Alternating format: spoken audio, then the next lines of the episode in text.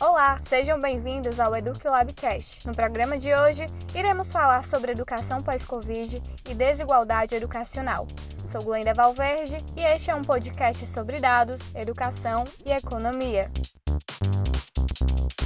Vamos contar com a presença do professor Mozart Ramos, titular da cátedra Sérgio Henrique Ferreira, da Universidade de São Paulo. E também contaremos com Alessandra Benevides, diretora do EducLab. Oi, pessoal, tudo bem? Olá, tudo bom? Prazer enorme estar com vocês. Quero parabenizar por essa iniciativa. A pandemia do novo coronavírus impactou a educação em todo o mundo. De acordo com a Unesco, cerca de 1 bilhão e meio de estudantes foram afetados, além de 63 milhões de professores primários e secundários. Os desafios para a educação brasileira têm sido bastante complexos nesse contexto de pandemia, deixando em evidência a desigualdade social e a falta de investimentos. Professor Mozart, diante desse cenário, a pandemia gerou a necessidade de inovar e buscar novas ferramentas de ensino para a educação básica. Como está funcionando esse novo formato? Bom, Glenda, em primeiro lugar, eu quero parabenizar o programa, essa iniciativa muito importante para trazer a questão da desigualdade. Né? Eu acho que a pandemia, o Covid-19, descortinou uma enorme desigualdade educacional de oportunidades de acesso à educação, às atividades remotas. É, ficou muito claro e evidente que os nossos estudantes né, tiveram uma enorme dificuldade em relação à conectividade.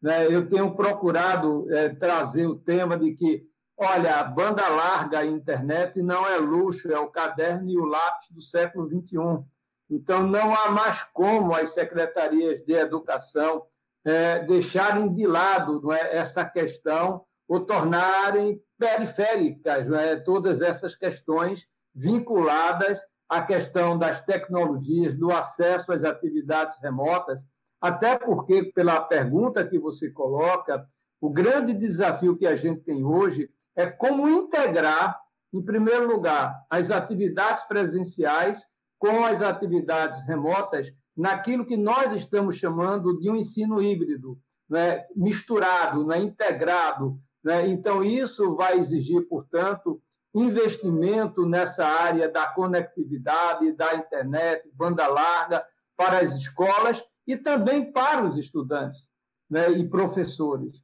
Porque ficou muito claro hoje que, mesmo estados como São Paulo, por exemplo, juntamente com o Paraná, na minha opinião, foram os dois estados que, do ponto de vista das suas respectivas redes públicas, deram uma resposta mais rápida. E, mesmo assim, quase que um mês, 40 dias depois né, do início da pandemia, quando as atividades presenciais foram paralisadas, né, esses estados montaram currículos online, né, é, começaram a preparar professores para esse novo ambiente, mas mesmo assim, o caso de São Paulo, que eu acompanhei de perto, São Paulo fez várias estratégias, as três principais, é, a rede estadual, né, o governo do estado, a Secretaria de Educação, por exemplo, é, criou um centro de mídias inspirado no centro de mídias do Amazonas, né? Depois fez uma larga, uma grande parceria com a TV Cultura para atividades assíncronas e uma grande também parceria com as telecomunicações para oferecer atividades remotas através de aplicativos. Com tudo isso, com toda essa estrutura montada, o estado mais rico da federação, nós percebemos que praticamente um terço dos alunos equivale mais ou menos a 1 milhão e 100 alunos, ficaram sem ter acesso ao ensino remoto. Quer dizer, se criou as condições, a secretaria, mas mesmo assim os alunos não tiveram condições, não tiveram conectividade a esse ensino remoto. E isso descortinou uma grande desigualdade em todo o país, seja dentro de uma rede, entre redes e até agora nós sabemos né, que vários municípios brasileiros, principalmente das nossas regiões norte e nordeste, as mais pobres, né, até hoje estão sem condições de oferecer é, atividades remotas a, aos seus estudantes. Então, isso significa que o país vai ter que fazer um grande esforço do ponto de vista de investimento, um investimento que possa não só prover esses insumos, mas também preparar professores para essas atividades remotas, porque a formação para o ensino presencial é uma coisa, a formação de professores para trabalhar nesse mundo digital com essas novas tecnologias é uma outra estratégia, são outras habilidades que esses professores irão precisar desenvolver para poder, de fato, preparar os seus alunos né, para esse novo ambiente do século XXI. Professor, é, o senhor estima mais ou menos quanto tempo vai levar até que a gente consiga recuperar essa parte de conhecimento perdido por conta da pandemia? Quer dizer, quanto tempo o senhor estima? Olha, Ale, é, eu diria que essa é a pergunta cuja resposta é de 100 milhões de dólares. Todo mundo está se perguntando, né? Não é para reduzir a desigualdade que nós tínhamos antes, né? é para a gente voltar antes da pandemia, cuja desigualdade já era enorme no nosso país. Né? Só para dar uma ideia, por exemplo, uma, uma criança que é de, do, do quartil de renda mais baixo, né, de cada 100, somente 29 têm acesso à creche. E do, do quartil mais alto de renda, é 51%. Né? E isso, acesso à creche, é um, apenas um exemplo. Mas se a gente for olhar, por exemplo, a aprendizagem educacional, a gente vai ver que, em média, os alunos da rede particular, pelos insumos, pela capacidade que tem de acessar determinados conhecimentos e bens culturais, têm maior capacidade também de aprendizagem pelo fato de ter esses acessos que muitas vezes o aluno da rede pública não os tem. Então, isso gera uma enorme desigualdade do ponto de vista de aprendizagem e também do ponto de vista, por exemplo, de acesso ao ensino superior. Então, essa questão que você coloca, quando isso dependerá de alguns fatores, inclusive da questão do controle sanitário. Tudo leva a crer, infelizmente, que estamos tendo uma segunda onda. Né? Então, aquilo que já estava sendo um esforço enorme das escolas retornarem gradualmente às atividades presenciais, a gente vai ter que começar a verificar qual é o tamanho dessa segunda onda. É, então, há uma perspectiva de que, pelo, pelo menos, os próximos dois, três meses, é, enquanto a gente combate como pode o vírus, e para isso é muito importante os controles sanitários que lamentavelmente, a população, talvez um pouco pelo cansaço do isolamento social, por outros fatores, pela necessidade de se relacionar, nós relaxamos. Muita gente hoje sem usar máscara, muita gente hoje fazendo aglomerações, e com a consequência de tudo isso é a segunda onda, que parece estar vindo e muito forte também, pelos dados que a gente vem verificando das duas últimas semanas. Então, isso é bastante preocupante.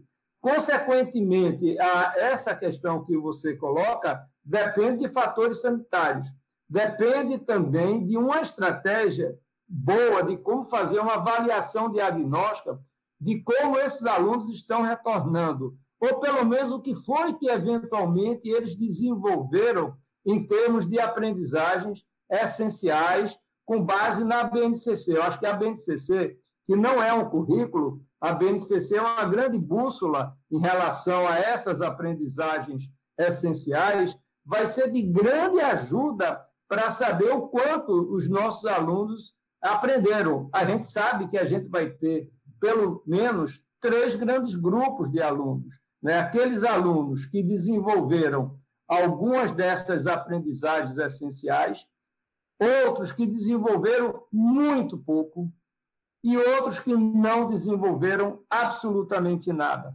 Então, as escolas, as redes de ensino vão ter, de alguma maneira, preparar estratégias para que não haja essa defasagem a partir do momento de um retorno em escala ao ensino presencial. Nesse sentido, além da avaliação diagnóstica, o próprio Conselho Nacional de Educação é, propôs e foi já acolhido o que nós estamos chamando de um contínuo curricular, ou seja, de como integrar as atividades de 2021 com as atividades de 2020 que eventualmente não foram desenvolvidas no ano em curso. Então, a gente vai ter praticamente dois anos em um, né, do ponto de vista dois anos escolares no ano letivo de 2021, esperando que a gente não precise ingressar em 2022. Então, tudo isso, de certa maneira, nos leva a pensar na estratégia de um, de um currículo de transição. Né? Eu acho que é muito importante ajudar agora as redes em traçar um currículo de transição relativo a esse momento de pandemia que nós estamos vivendo. Né? E, por essa razão, o Conselho Nacional de Educação havia indicado a extensão da atividade remota até dezembro de 2021, não para substituir a atividade presencial quando fosse reiniciada de maneira segura, mas para poder complementar essas atividades que os alunos deixaram de desenvolver em 2020. Então, é toda uma complexidade que vai exigir muito planejamento, muito foco, sem esquecer, não é, Alessandra, que a, a partir de 2021 nós vamos ter 5.570 municípios é, com novas gestões, a larga maioria deles, né, em função das eleições municipais. Então, vamos ter muitos secretários municipais de educação novos, que a expectativa, a prospecção é algo em torno de 70%. Então, isso vai exigir também prepará-los para esse novo momento. Então, vai ser um grande desafio que nós vamos ter em 2021. A pandemia acabou expondo a desigualdade em que vivemos. As aulas online não são realidade de todos, já que, de acordo com a Unesco, cerca de 826 milhões de alunos não têm acesso a um computador em casa. Quais são as soluções, as alternativas para reduzir essa desigualdade? Não só voltar à desigualdade que era antes, que existia antes, mas como reduzir mesmo? Como fazer essa convergência? Bom, em primeiro lugar, eu quero dizer que a, a Covid, de certa maneira, é, foi um grande catalisador para essa mudança na área da educação. Ela já se pronunciava, é importante a gente dizer isso. Né? A gente, de certa maneira, já vinha sentindo a necessidade de oferecer uma escola do século XXI para o, o aluno do século XXI. E a escola que a gente vinha oferecendo, na maioria das vezes, era uma escola ainda do século XX, quiçá do século XIX, alunos enfileirados, um professor dando, passando informação, onde grande parte daquela informação já estava na internet. É, então, a gente precisava mudar a escola, reinventar a escola. E nesse contexto, não é a tecnologia que vai mudar a escola, mas é o processo ensino-aprendizagem que precisa mudar para que a gente desenvolva habilidades e competências nos nossos estudantes para que eles possam viver no século XXI. Ora, uma dessas competências é a questão do mundo digital. Né? A gente está vivendo aí uma educação que vai ser muito fortemente impactada pela inteligência artificial, plataformas adaptativas que vão oferecer trilhas de aprendizagens individuais, que vai trabalhar o êxito o ensino individualizado por aluno né, dentro de um coletivo. Você vai poder realizar com maior capacidade de êxito, o que nós chamamos o projeto de vida do jovem. Então, no campo do digital, a primeira coisa, como eu disse, é que as secretarias vão precisar, como nunca, repensar o seu planejamento financeiro, os seus orçamentos, em relação à oferta de seja de capacidade de ensino híbrido, onde a gente nós vamos estar falando, portanto, de internet de banda larga. E um dos caminhos para essa, esses recursos que eu vejo é o FUST, que é um fundo da universalização do sistema de telecomunicações, que, segundo a Agência Nacional de Telecomunicações, tem aproximadamente hoje em caixa algo em torno de 23 bilhões de reais, né, que na prática deveriam ter sido empregados no passado, e aí não foi só este governo atual, os governos anteriores, com as suas respectivas áreas econômicas, que usaram muito esse dinheiro para superávit primário e deixaram de investir em conectividade, em preparação de professores no mundo digital para as escolas. E agora vamos ter que correr atrás. Então, eu acho que o FUST é um caminho nesse sentido. Já tem um projeto de lei tramitando no Congresso, PL 830-2020, para usar parte do FUST para essa finalidade. Então, vamos ter que buscar, sim, o MEC vai ter que buscar programas novos para que toda essa questão vinculada ao mundo digital, ao acesso a essas tecnologias, preparar professores para essas novas tecnologias, passem a fazer parte desse mundo da educação. O mundo mudou, a educação também precisa mudar. Professor, quais são as tendências? O que esperar para a educação pós-pandemia?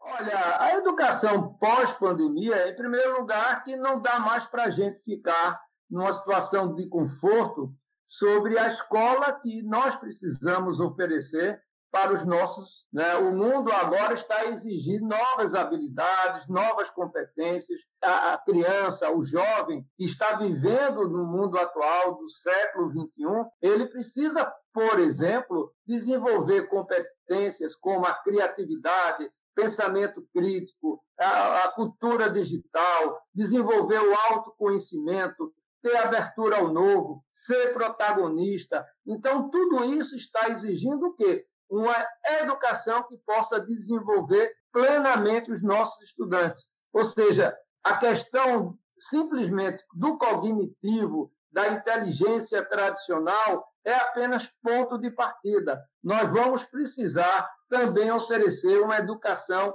com significado, uma escola que seja capaz de desenvolver plenamente os nossos estudantes em consonância com várias das competências que estão postas na própria BNCC. Né? Nós temos dez competências gerais, não estão todas, mas são aquelas que, de alguma maneira, deverão nortear é, as aprendizagens essenciais previstas na própria BNCC. Então, é a escola que eu estou vendo pós-pandemia é uma escola que vai ter que ir além das questões informativas, a gente vai ter que ter um professor inspirador, um professor que seja capaz de potencializar nos seus estudantes o seu desenvolvimento pleno, né? um professor que seja capaz de ser criativo, inovador e faça da sua aula uma, um grande ambiente de aprendizagem a partir da pesquisação, a partir da, da nova descoberta, novos caminhos, né?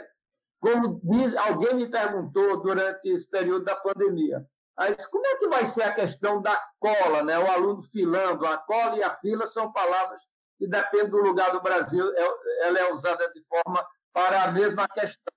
Então, como vai ser a fila? Porque a gente não está vendo o aluno. Será que ele não está abrindo o livro para saber a resposta?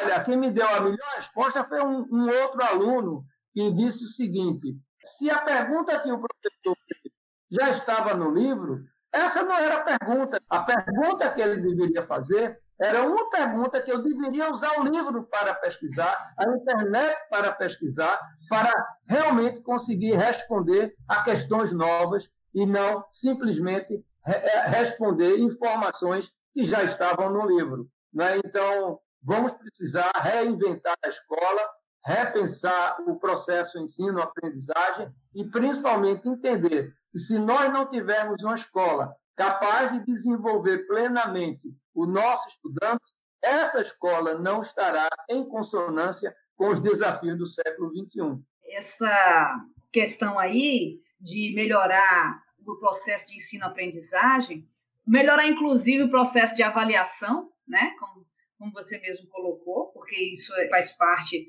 da ponta, né? É, é, o, é o resultado, é quando você vai verificar que o aluno efetivamente conseguiu ali é, mostrar suas capacidades, né? Isso aí também tem que ser, tem que ser repensado. Agora, professor, o senhor é, é, consegue vislumbrar na, na, na, situação que a gente está hoje, alguma rede, alguma gestão que já esteja mais próximo de aplicar esse tipo de, de nova educação, da educação do século XXI, como o senhor mesmo colocou, a gente já tem caminhos dentro da, da rede pública, principalmente, né? Que apontam para isso aí, ou a gente, ou, ou estamos todos os estados e municípios mais ou menos no mesmo bar? Eu acredito que nós estamos em estágios diferentes. Pelo menos se nós olharmos em termos de aprendizagens escolares. Né? Eu entendo que o grande eixo da educação escolar passa pelo currículo, pela formação do professor e pelos resultados da avaliação. A avaliação, para mim, é preciso saber se o aluno aprendeu. É tanto que o artigo 13 da LDB ele é muito claro. O professor tem como zelar pela aprendizagem dos seus alunos, né, dos seus estudantes. Então, se eu olho a aprendizagem escolar, eu acho que o Brasil hoje está em estágios muito diferentes e numa situação em que a gente pode eventualmente usar a seguinte expressão, que o Brasil pode aprender com o Brasil. E vamos falar do nosso Ceará. Não é? Eu acho que Sobral, é, o, o Estado do Ceará, com regime de colaboração, com o sistema de formação, de avaliação, de responsabilização por resultados, né? eu acho que trabalhando já as socioemocionais em muitas escolas cearenses, na perspectiva de desenvolver aquelas habilidades que eu me referi anteriormente, eu acho que pode ser um belo exemplo para o Brasil e que se configura nos próprios resultados de aprendizagem escolares.